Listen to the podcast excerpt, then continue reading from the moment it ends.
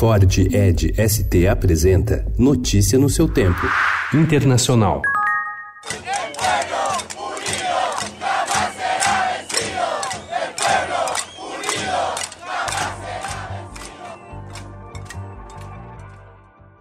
Milhares de pessoas foram às ruas de Santiago ontem, na Praça Itália, na maior manifestação registrada no local desde o início dos protestos na sexta-feira passada no Chile, após o governo ter decretado o aumento de quase 4% na tarifa do transporte público. O número de mortos no país subiu para 11 ontem. O número de detenções também aumentou para 2 mil. Ainda na noite de domingo, o presidente Sebastián Pinheira afirmou que o Chile está em guerra, em referência aos episódios violentos e de vandalismo, além além de saques em comércios e residências realizados por manifestantes encapuzados.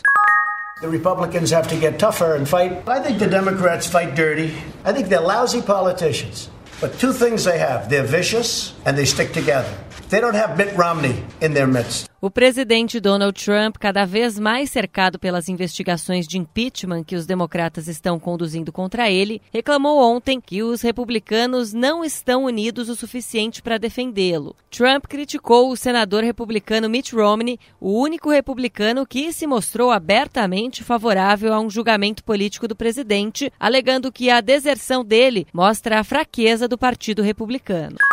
O Tribunal Eleitoral da Bolívia atualizou ontem à tarde a transmissão dos resultados eleitorais preliminares e os dados mostravam a consolidação da vitória de Evo Morales no primeiro turno. O anúncio desencadeou incidentes violentos. Apuradas 95,22% das atas eleitorais, o presidente tinha 46,86% dos votos e o opositor Carlos Messa 36,73%.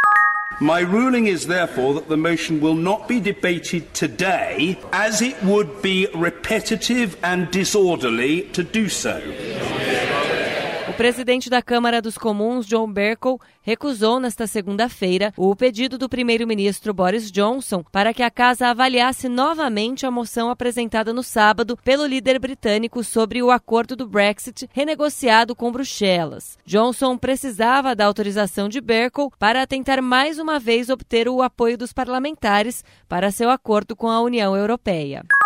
O primeiro-ministro de Israel, Benjamin Netanyahu, desistiu ontem da tarefa de formar um novo governo. Imediatamente, o presidente israelense Reuven Rivlin informou que encarregará o líder da oposição, Benny Gantz, a negociar uma nova coalizão. Notícia no seu tempo. É um oferecimento de Ford Edge ST, o SUV que coloca performance na sua rotina até na hora de você se informar.